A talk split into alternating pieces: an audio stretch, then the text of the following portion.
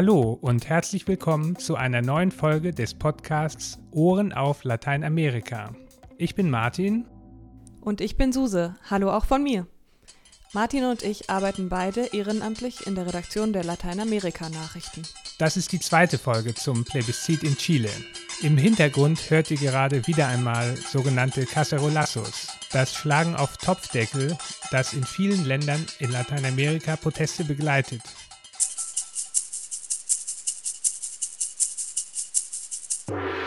In der ersten Folge des Podcasts haben wir zwei Interviews aus der Hauptstadt Santiago gehört.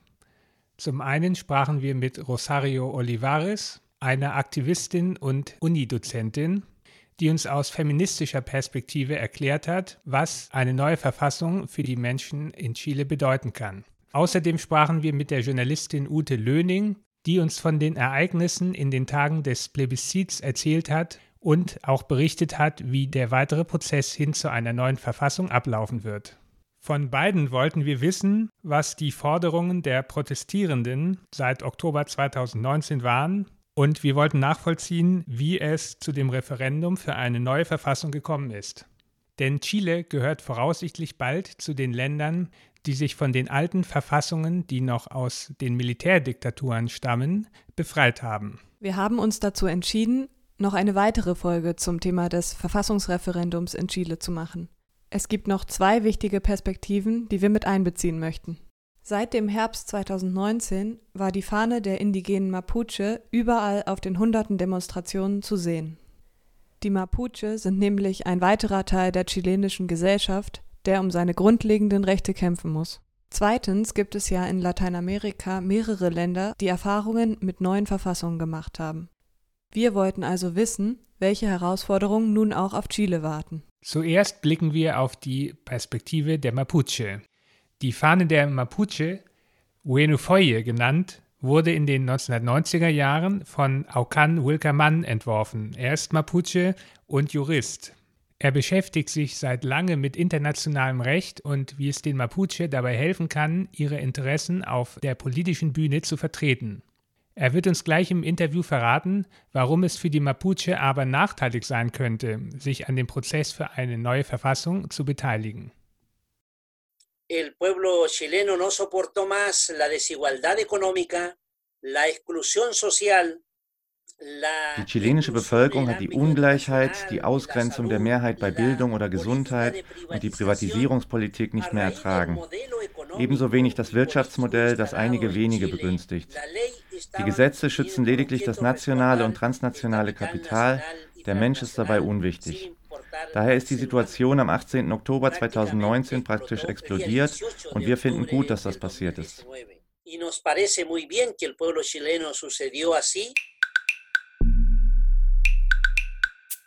Zum zweiten Thema, also zum Blick auf andere Länder mit neuen Verfassungen, haben wir mit dem Soziologen Klaus Meschkat gesprochen. Er ist emeritierter Professor an der Universität Hannover. Zusammen mit ihm wollen wir die chilenische Situation in einen lateinamerikanischen Zusammenhang bringen. In den vergangenen gut 30 Jahren sind in der Region mehrere neue Verfassungen verabschiedet worden. Und oft geschah es, wie jetzt in Chile, unter Beteiligung der Bevölkerung. Wir fragen uns deshalb, was lässt sich aus den Erfahrungen für Chile ableiten? Es gab eine Anfangsperiode, in der progressive Maßnahmen äh, der Regierung, also vor allen Dingen im, im Sinne einer verbesserten Sozialpolitik, Wohnungspolitik, Gesundheitspolitik, in der die, äh, solche Maßnahmen auch tatsächlich mitgetragen wurden von den von diesen Maßnahmen Betroffenen. Daran schloss sich aber meistens eine weitere Periode an, wo die autoritären Tendenzen, die starke Stellung des Präsidenten, als meistens auch als Vorsitzender einer staatstragenden Partei, wo die dann Oberhand gewannen und wo äh, die partizipativen Tendenzen wieder zurückgedrängt wurden. Das hängt mit dem, mit, auch mit der Hauptauseinandersetzung in all diesen Ländern zusammen, nämlich die Frage, wo eigentlich die Ressourcen für eine progressive Politik herkommen sollten. Und da hat man sich in all diesen Ländern für eine Steigerung der Rohstoffausbeute entschieden, für den Extraktivismus.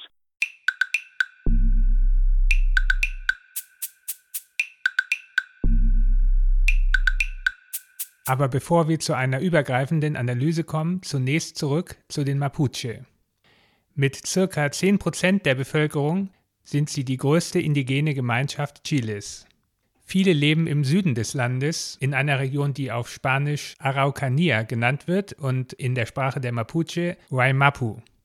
Die Mapuche haben eine lange Leidensgeschichte hinter sich, obwohl sie sich zunächst erfolgreich gegen die spanische Kolonialmacht zur Wehr gesetzt hatten. Die spanischen Kolonialherren erlitten mehrere militärische Niederlagen gegen die Mapuche.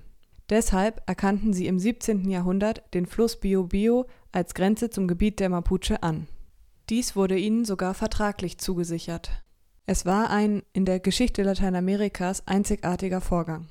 Im 19. Jahrhundert wurde Chile unabhängig und der Staat begann mit der Besetzung der Araucanía. Bis heute wird diese Periode in Chile offiziell in beschönigender Weise Befriedung der Araucanía genannt. Tatsächlich verbirgt sich dahinter jedoch die gewaltsame militärische Eroberung und Aneignung der Gebiete der Mapuche sowie ihre Vertreibung und Umsiedlung. Historiker der Mapuche berichten von Zehntausenden Opfern in dieser Zeit und sprechen daher von einem Genozid.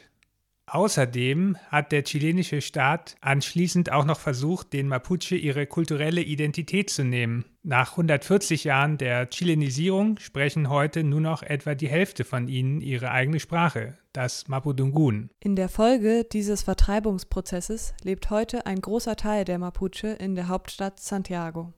Zudem sind sie Diskriminierung und Rassismus ausgesetzt. Das hat dazu geführt, dass sich die Perspektiven der Mapuche auf den Staat stark unterscheiden, je nachdem, mit wem man spricht. Viele Mapuche sehen sich als Chileninnen. Manche sind sogar Mitglieder in etablierten Parteien. Auch im Parlament sitzen einige Mapuche. Andere wiederum sehen im chilenischen Staat den Unterdrücker und verstehen sich selbst nicht als Teil Chiles. So auch die Mitglieder des Rats aller Gebiete. Der wurde 1990 von Mapuche aus dem linken politischen Spektrum gegründet und setzt sich für das Selbstbestimmungsrecht und eine eigene Regierung der Mapuche ein. Aucan Wilcaman ist der wichtigste Repräsentant des Rats aller Gebiete und Beauftragter für internationale Beziehungen. Aucan Wilcaman spricht also nicht für alle Mapuche, er vermittelt aber einige wertvolle Einsichten. Ich habe ihn kurz nach dem Referendum im Oktober interviewt.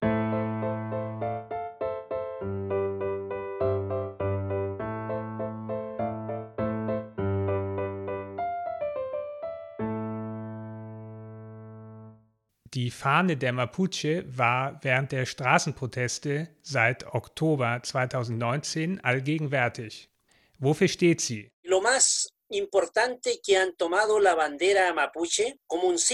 Dass die Menschen die Fahne der Mapuche zum Symbol erkoren haben, ist wirklich bedeutsam für mich.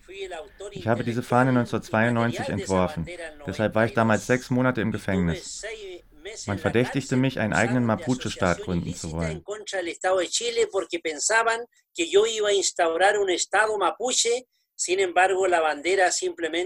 Tatsächlich hatte die Fahne nur den Zweck, das Selbstbestimmungsrecht der Mapuche zu bekräftigen und den Prozess der Landrückgabe zu unterstützen.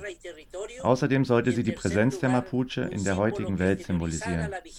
Es freut mich daher sehr, dass sie nun eine solche Reichweite hat. Si nunca me había, eh, habría pensado que el símbolo del cual tuve en la cárcel pudo haber llegado a tanta dimensión en el mundo hoy día. Wie ist die aktuelle Situation der Mapuche im Süden von Chile? Hay un conflicto de gran dimensión en donde opera el capital nacional y transnacional Der große Konflikt mit nationalen und internationalen Bergbaufirmen, Wasserkraftwerken und Forstunternehmen besteht fort. Auch wenn einige Forstunternehmen sich inzwischen den Dialog mit den Mapuche öffnen. Das war vor 20 Jahren noch anders. Heute gibt es zwischen den Mapuche und dem chilenischen Staat viele Auseinandersetzungen und nach wie vor keinen Kanal der Verständigung. Wie äußert sich momentan die staatliche Repression gegen die Mapuche? Hay una situación de doble situación excepcional.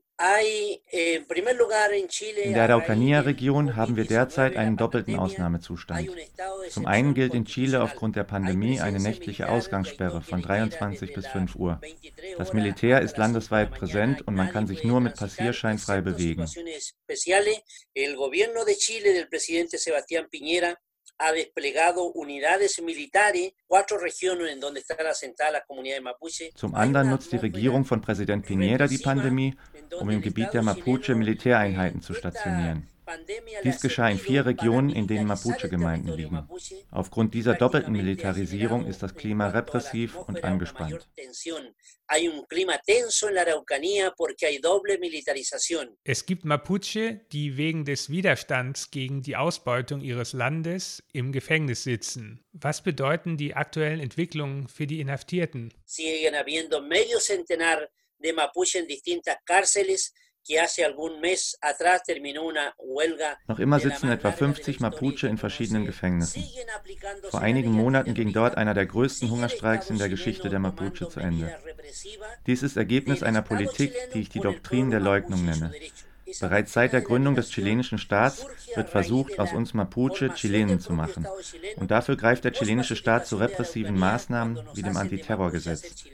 Dieses Gesetz stammt aus Zeiten der Diktatur und wurde zur Bekämpfung des sogenannten internen Feindes eingesetzt. del enemigo interno que aplicó la dictadura militar con la ley antiterrorista se le aplica a los mapuches.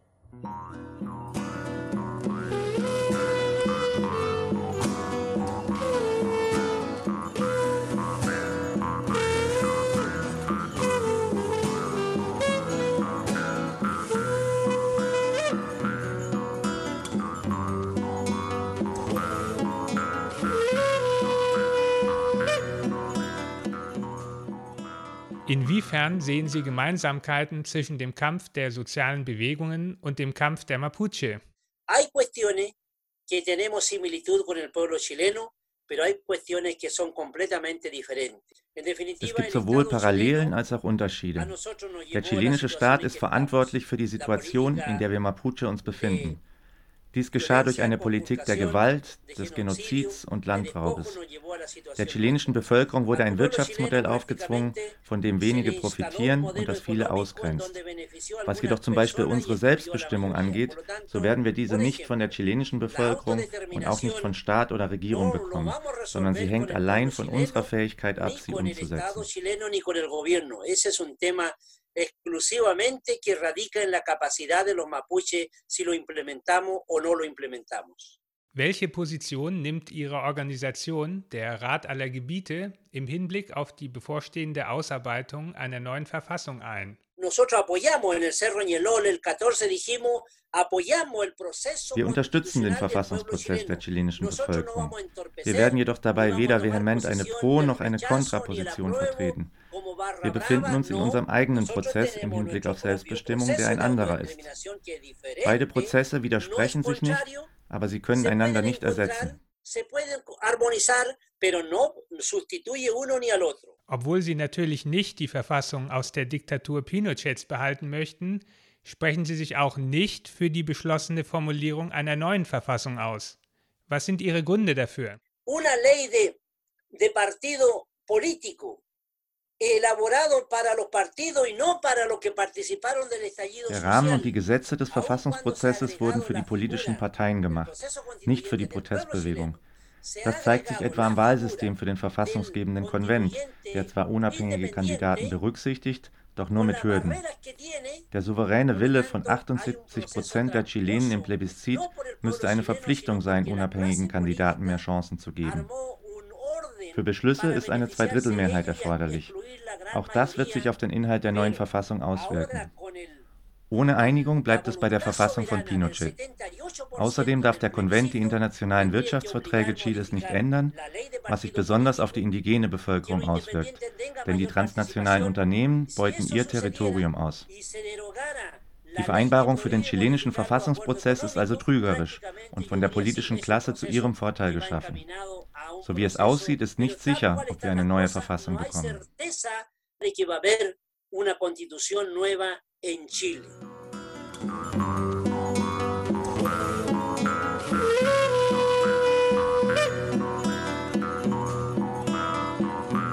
Die neue Verfassung würde auch die Möglichkeit eröffnen, Chile als plurinationalen Staat zu definieren. Was halten Sie davon? Es gibt in Lateinamerika bereits seit 50 Jahren Erfahrungen mit der Einbeziehung von indigenen Bevölkerungsgruppen in Verfassungsprozesse. In der Praxis hat sich durch eine Anerkennung in der Verfassung für Indigene jedoch nichts geändert. Stattdessen herrscht weiterhin der koloniale Nationalstaat, nur mit einem anderen Namen.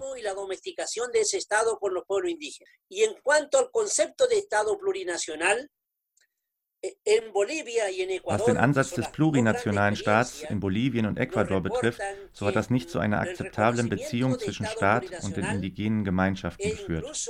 Uns wurde berichtet, dass das Konzept des plurinationalen Staats dort rein formal und sogar folkloristisch ist. Es scheint mir ein Symbol zu sein, ein inhaltsleerer Leitspruch.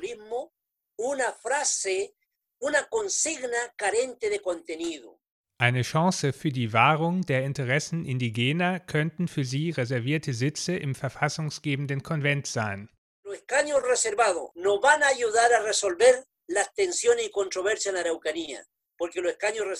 Die reservierten Sitze würden die Spannungen in der Araucanía-Region nicht lösen. Damit werden indigene Gemeinschaften durch delegierte indigene Abstammung ersetzt. Der Staat bestimmt dabei, wer indigen ist, und er bestimmt auch die Rahmenbedingungen für die Wahl, um so die Delegierten zu kontrollieren. Sein Ziel ist, dass etablierte Parteipolitiker indigener Abstammung die Sitze gewinnen. Indigene Delegierte haben also kein Mandat ihrer Gemeinschaft, sprechen aber trotzdem in ihrem Namen.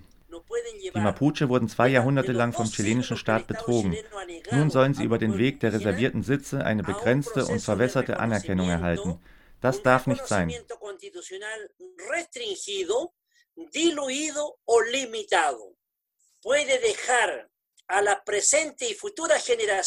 Dies würde das Schicksal heutiger und zukünftiger Generationen von Mapuche an den chilenischen Staat binden. Die Mapuche wären der chilenischen Verfassung und Institutionalität untergeordnet. Wohin das führen kann, haben wir in Ecuador gesehen. Dort hat sich die indigene Bevölkerung im Jahr 2019 erhoben, da sie das Konzept des plurinationalen Staats inzwischen als politischen und juristischen Betrug ansehen. Die Regierung antwortet ihnen darauf, ihr habt doch die neue Verfassung mitgeschrieben, ihr könnt euch jetzt nicht zurückziehen, da ihr bereits Teil des plurinationalen Staats Ecuador seid. Ähnlich könnte den Mapuche später gesagt werden, ihr seid doch in erster Linie Chilenen und erst dann Mapuche. Das alles ist problematisch. Ein Verfassungsprozess mit reservierten Sitzen besitzt aus Sicht der Mapuche keine Legitimität. Er wäre eine paternalistische politische Manipulation nach dem Motto, alles für die indigenen Gemeinschaften, aber ohne sie. a los mapuches que quieren participar del proceso constituyente del pueblo chileno ich habe denjenigen Mapuche, die sich am chilenischen Verfassungsprozess beteiligen wollen, geraten, als unabhängige Kandidaten anzutreten und nicht über reservierte Sitze. Die Mapuche als Ganzes werden weiterhin eine Selbstbestimmung anstreben. Sie gehören zu denjenigen, die sich für eine eigene Regierung der Mapuche einsetzen.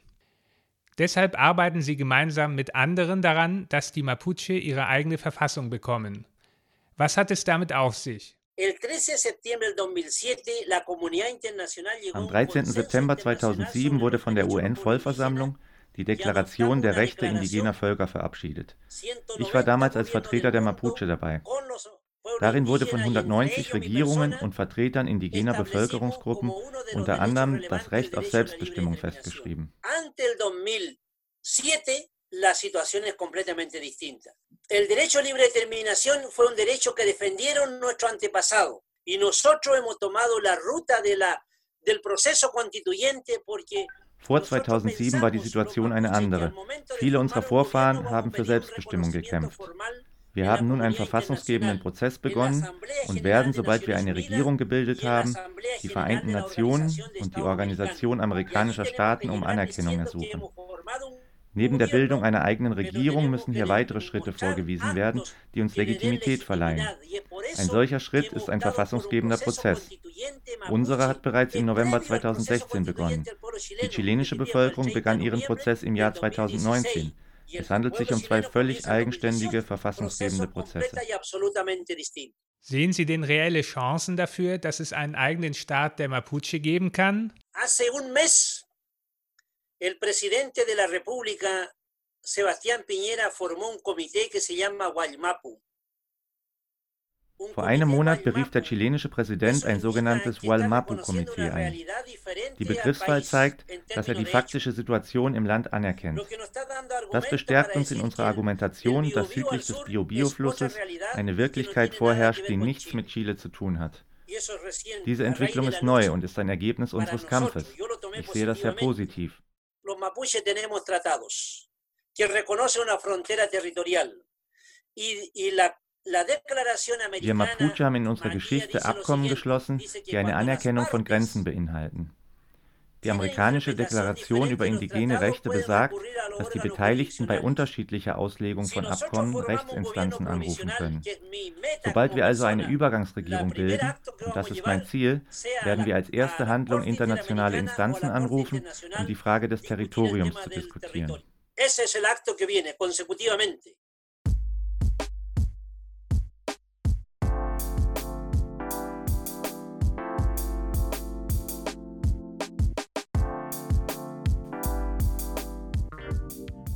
Ihr hört den Podcast Ohren auf Lateinamerika mit der zweiten Folge zur Abstimmung für eine neue Verfassung in Chile. Das eben gehörte Interview mit Aucan Wilkermann, einem Politiker der Mapuche, ist auch in der Dezemberausgabe der Lateinamerika-Nachrichten oder im Internet auf www lateinamerika-nachrichten.de zum Nachlesen verfügbar. Vielleicht erinnert ihr euch ja noch an unser Gespräch mit der Dozentin und Feministin Rosario Olivares aus der letzten Folge unseres Podcasts. Genauso wie jetzt Aucan Wilkermann gesagt hat, freute sie sich über die sogenannte soziale Explosion in Chile. Beide lehnen die Auswüchse des neoliberalen Staates ab. Und beide haben auch ein ähnliches Argument formuliert. Es geht nicht nur darum, dass Frauen bzw. Indigene ausreichend stark im Verfassungskonvent vertreten sind. Denn das könnten ja immer noch Personen sein, die das aktuelle neoliberale System stützen. Es komme schon darauf an, dass auch Personen gewählt werden, die die Ideen der Protestbewegungen in den Konvent tragen. Doch es gibt einen gewaltigen Unterschied zwischen den Ansichten unserer Interviewpartnerinnen. Es ist bemerkenswert, dass Aucan Wilkermann eine gewisse Distanz zu der Art und Weise hält, wie die neue Verfassung zustande kommen soll. Er sagt, das sei in erster Linie Sache der Chileninnen. Das mag vielleicht erstmal überraschen. Schließlich leiden die Mapuche besonders unter der alten Verfassung aus Diktaturzeiten und die neue Verfassung könnte einige Verbesserungen für die Mapuche mit sich bringen. Da hast du recht. Die Organisation von Rosario Olivares tritt ja etwa für einen plurinationalen Staat ein, was in Chile auch durchaus mehrheitsfähig erscheint. 17 der 155 Sitze des künftigen Verfassungskonvents werden für Indigene reserviert sein. Aukan Wilkermann dagegen kann dem nicht viel abgewinnen, denn das Selbstbestimmungsrecht der Indigenen könne gefährdet werden, wenn Chile unter ihrer Mitwirkung als plurinationaler Staat definiert wird. Aukan Wilkermann begründet die Haltung seiner Organisation, des erwähnten Rats aller Gebiete der Mapuche, dabei explizit mit den schlechten Erfahrungen indigener Gemeinschaften unter neuen Verfassungen, zum Beispiel in Ecuador.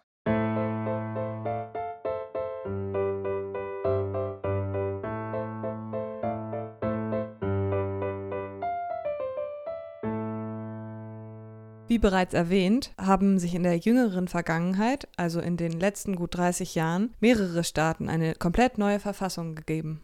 Wir möchten deshalb einen Blick auf die Erfahrungen werfen, die diese Länder gemacht haben. Kolumbien verband 1991 mit einer neuen Verfassung die Hoffnung, auch den bewaffneten internen Konflikt zu lösen. Seitdem haben mit Venezuela, Bolivien und Ecuador weitere Länder mit diesem Lösungsansatz auf interne Krisen reagiert.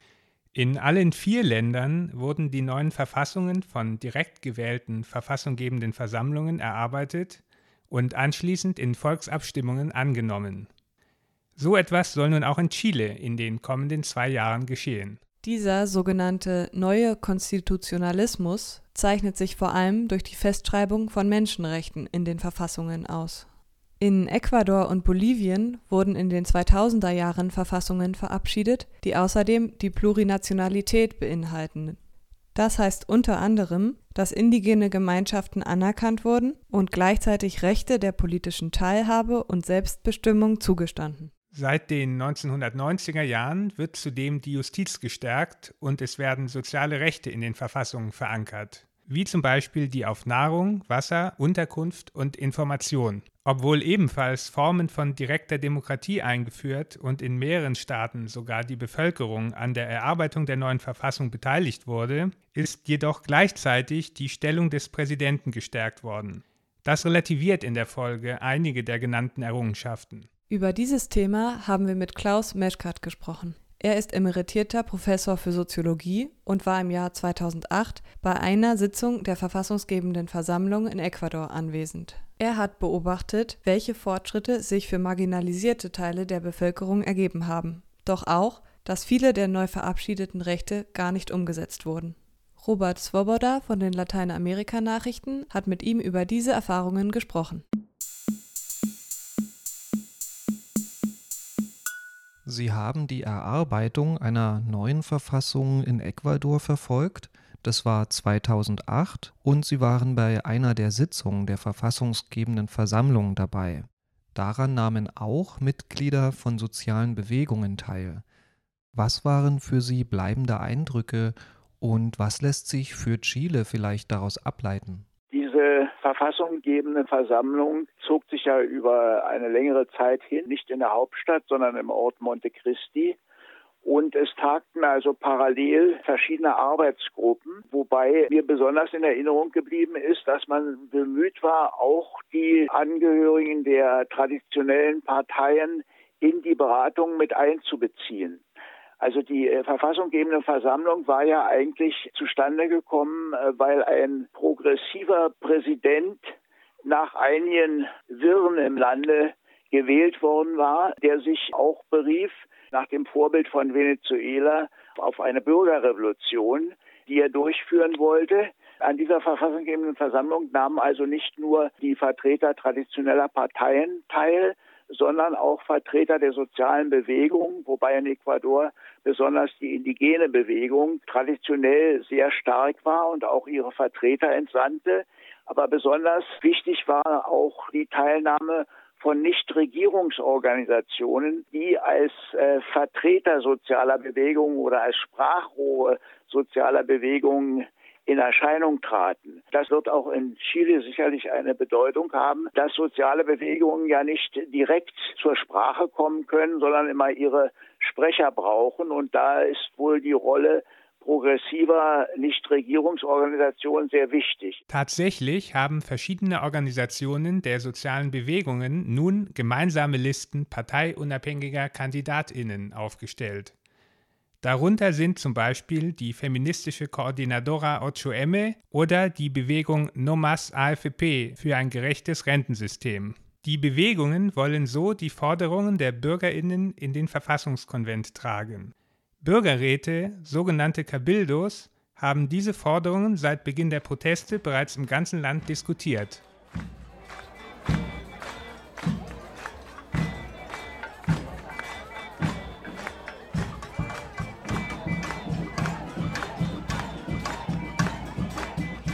Gewisse Chancen für eine zivilgesellschaftliche Beteiligung an der neuen Verfassung gibt es also.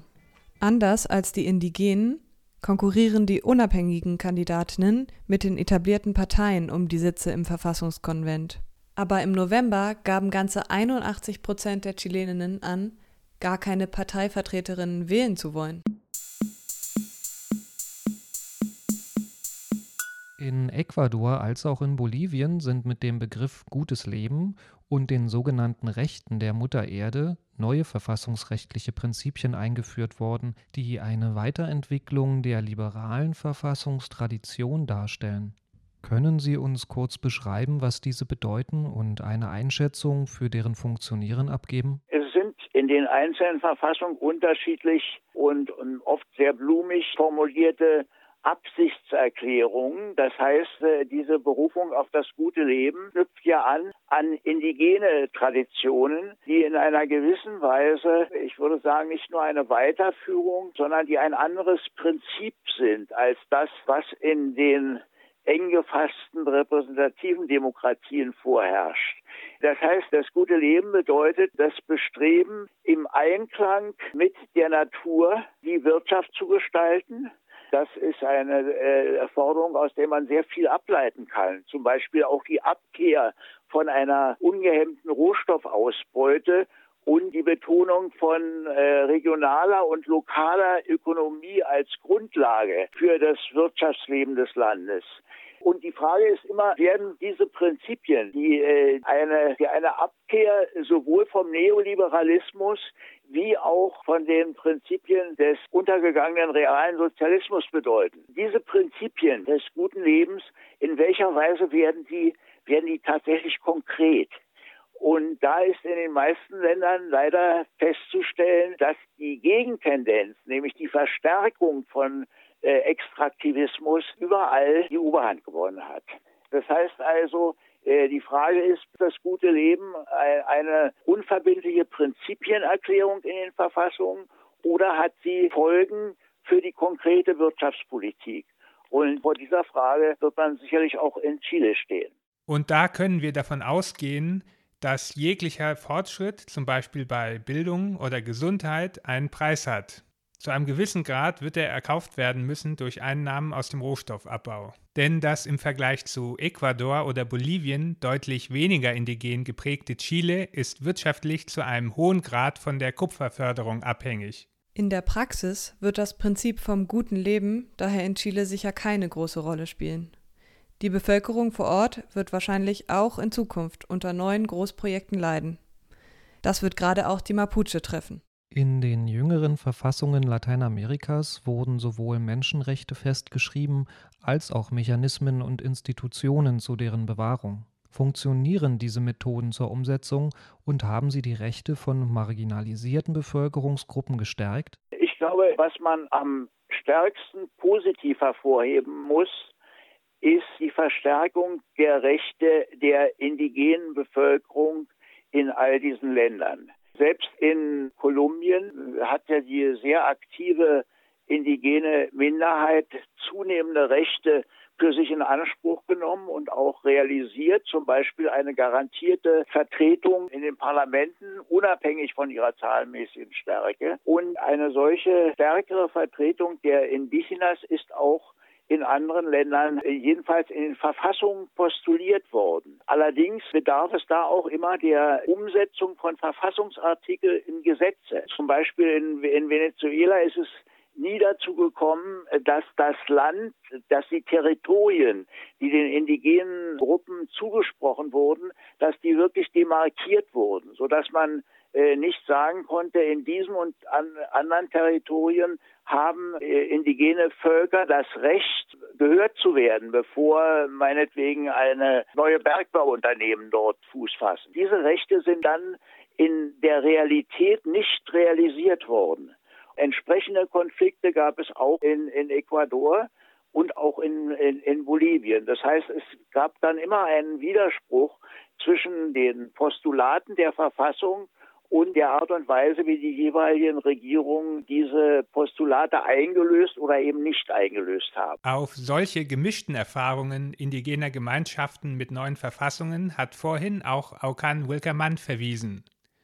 Er befürchtet, dass es auch in Chile nicht über abstrakte Prinzipien wie den plurinationalen Staat hinausgehen wird. Zwar wurde viel über für Indigene reservierte Sitze im Verfassungskonvent diskutiert, diese wurden auch beschlossen. Aber eine inhaltliche Debatte über kollektive Rechte auf Land, den Gebrauch des Mapudungun oder ähnliche Fragen gibt es in der chilenischen Gesellschaft bisher nicht. Die Anliegen der Indigenen sind bislang nicht ausreichend repräsentiert. Deswegen sind sie in Gefahr, auch in der neuen Verfassung anderen Interessen untergeordnet zu bleiben. Wo sehen Sie Schwierigkeiten bei der Durchsetzung von Forderungen der chilenischen Protestbewegung in einen Verfassungstext? Ja, also erstmal muss man sagen, das Wichtige an dieser ganzen Verfassungsbewegung in Chile scheint mir ja doch zu sein, dass man sich entschieden verabschiedet von der unter Pinochet geltenden Verfassung, die ja eine Priorität des Privateigentums und der Privatwirtschaft postuliert hat und die ist ja in der Weise einer, wie soll ich sagen, einer Neoliberalismus neoliberalen Kontrarevolution in Chile auch am konsequentesten durchgesetzt worden, indem zum Beispiel das ganze Gesundheitswesen kommerzialisiert worden ist und sogar das Erziehungswesen, in dem äh, jeder, der eine höhere Bildung für sich in Anspruch nimmt, das mit einer langdauernden Verschuldung bezahlen musste. Und hier äh, glaube ich, dass die, die konkreten Forderungen der Protestbewegung in, in Chile auf jeden Fall Folgen haben werden für die Verfassung. Also zunächst mal die Folge, dass diese, dieser Vorrang des Privateigentums und der Privatisierung aus der Pinochet-Verfassung abgeschafft wird.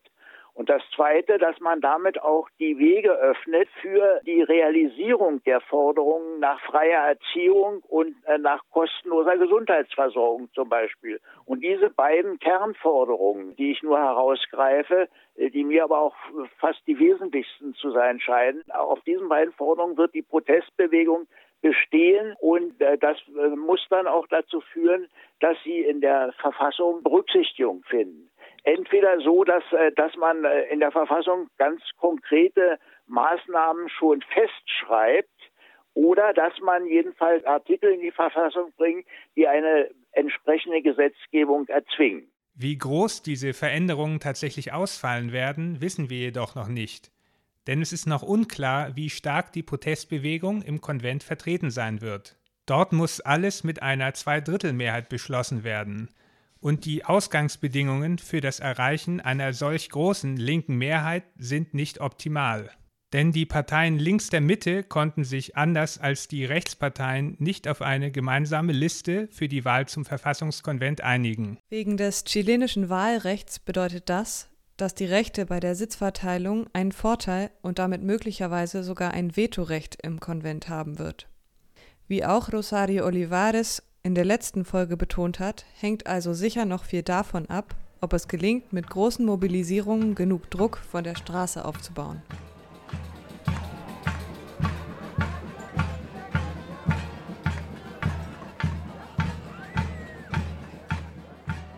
In Chile sprechen sich nun auch viele für eine neue Verfassung aus, die die Idee zunächst abgelehnt haben. Nun werden die Karten neu gemischt, aber sicher wollen die Parteien und Mandatsträgerinnen ihre Trümpfe behalten. Wie haben die Parteien in Ecuador für die Festschreibung ihrer Interessen in der neuen Verfassung gesorgt?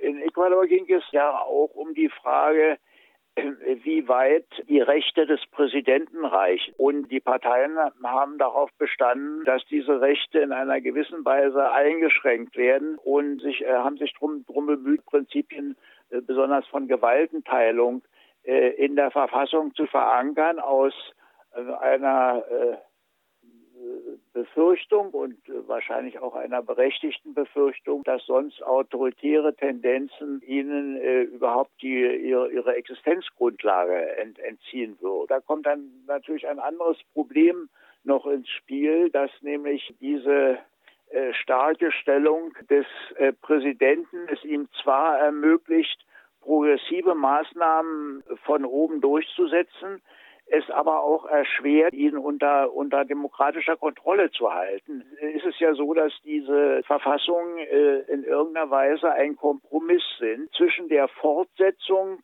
von positiven Errungenschaften einer repräsentativen Demokratie, also Gewaltenteilung, Parteienpluralismus, auf der einen Seite und äh, der Möglichkeit für äh, einer, einer breiten Partizipation bisher unterprivilegierter Bevölkerungsschichten an der, am, am politischen Leben und an der Gestaltung aller staatlichen Maßnahmen. Dieses in einem Gleichgewicht zu halten, ist ja in den in diesen Verfassungen versucht worden und teilweise gelungen. Und vor diesem Problem wird Chile sicherlich auch stehen. Für wie wahrscheinlich halten Sie einen tatsächlichen Politikwechsel, nachdem eine neue Verfassung verabschiedet wurde? Ja, das hängt natürlich immer von den politischen Rahmenbedingungen in den jeweiligen Ländern ab. Man muss äh, sicher noch ein bisschen weiter zurückgehen zur kolumbianischen Verfassung von 1991. Äh, das war die erste Verfassung, auf die im Übrigen auch die Verfassungsberatungen von Venezuela und dann später in Bolivien, Ecuador schon anschließen konnten.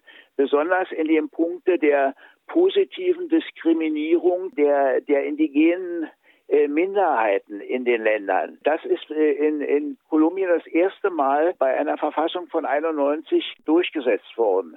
Aber diese Verfassung von 91 äh, hatte deswegen keine unmittelbaren nicht so große Konsequenzen wie in den späteren Verfassungen, weil äh, sie ja nicht mit einem Machtwechsel verbunden war. Das Wichtige bei den Verfassungen von Venezuela, Ecuador und Bolivien ist es ja doch gewesen, dass diesen Verfassungen die Neuwahl eines Präsidenten vorausgegangen war, der sich äh, zu einer progressiven Politik und vor allen Dingen zum Abschied von der vorhergängigen neoliberalen Wirtschaftspolitik bekannte. Und das war in der vorausgegangenen Periode in Kolumbien nicht der Fall. In Chile findet die nächste Präsidentschaftswahl im November 2021 statt. Also genau in der Zeitspanne, während der auch der Verfassungskonvent tagen wird. Die Wahl und die Diskussion im Konvent werden sich deshalb gegenseitig beeinflussen. Auch in Chile wird also der Punkt, den Professor Meschkat zuletzt betont hat, sehr wichtig sein.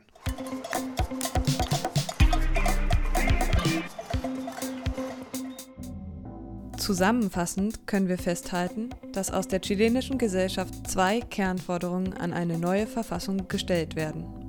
Erstens sollen neue Bürgerrechte formuliert werden. Das betrifft vor allem eine öffentliche Bildung, die Gesundheit, eine bessere Altersvorsorge sowie die Gleichstellung von Frauen und Queers. Die zweite Forderung hängt damit zusammen und betrifft in einem allgemeineren Sinn die Abkehr vom Neoliberalismus. Das heißt, weg von der Betonung des Privateigentums vor dem Allgemeinwohl, aber auch von der an Rohstoffexporten orientierten Wirtschaft und von internationalen Freihandelsabkommen. Ich denke, die Chancen stehen gut, dass es zumindest bei den Bürgerrechten auch zu merklichen Verbesserungen kommt. Daraus ergibt sich aber ein Problem, auf das Professor Meschkat hingewiesen hat, die Rolle des Extraktivismus. Wenn neue Bürgerrechte wie Bildung und Gesundheit nämlich stärker öffentlich gefördert werden sollen, spielt der Abbau von Rohstoffen für die Finanzierung eine große Rolle.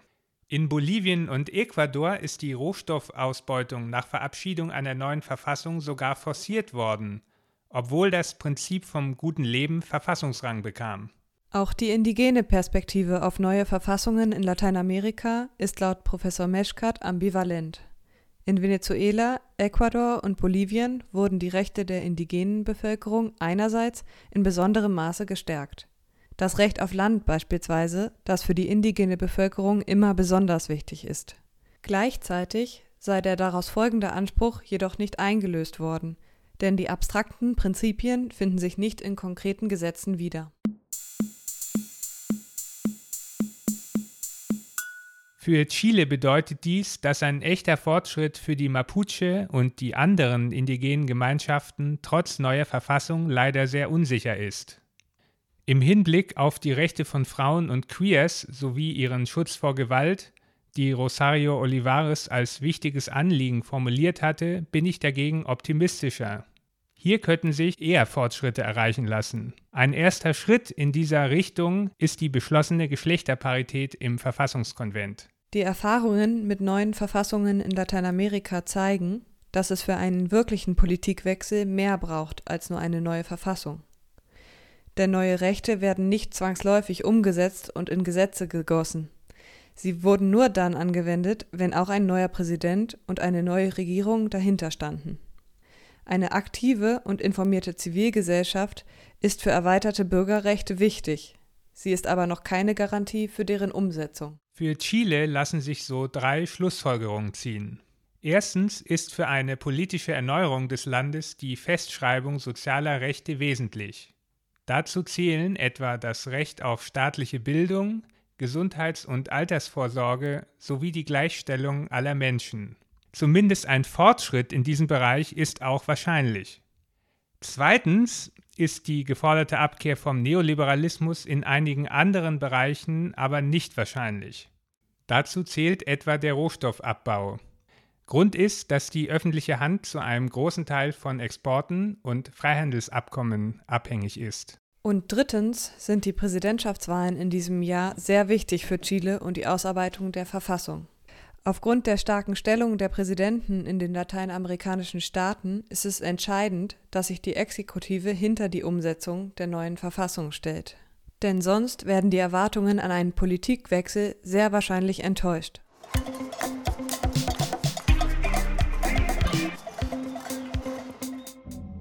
Das war die dritte Folge unseres Podcasts Ohren auf Lateinamerika. Ein großes Dankeschön geht an unsere InterviewpartnerInnen. In der nächsten Folge werden wir uns mit Gewalt gegen Frauen in Lateinamerika beschäftigen. Morde an Frauen, weil sie Frauen sind, werden Feminizide genannt und sind weit verbreitet. Ein Dossier mit Perspektiven auf und gegen patriarchale Gewalt findet ihr im Dezemberheft der Lateinamerika-Nachrichten. Wir sagen also für heute Tschüss und bis zum nächsten Mal. Tschüss. Ohren auf Lateinamerika ist eine Koproduktion der Lateinamerika-Nachrichten, des Forschungs- und Dokumentationszentrums Chile Lateinamerika und des Nachrichtenpuls Lateinamerika. Wir freuen uns über eure Kommentare und euer Feedback. Wenn es euch gefallen hat, abonniert uns, damit ihr keine Folge verpasst und lasst uns eine Bewertung da. Das hilft auch anderen, den Podcast zu finden. Für mehr kritische und unabhängige Nachrichten besucht uns doch auch auf www.lateinamerika-nachrichten.de.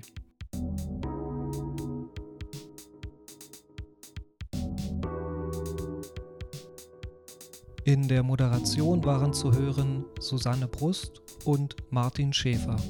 Produktion und Schnitt Steffi Wassermann und Robert Swoboda. Übersetzung und Redaktion Jan Stehle und John Mark Schorak.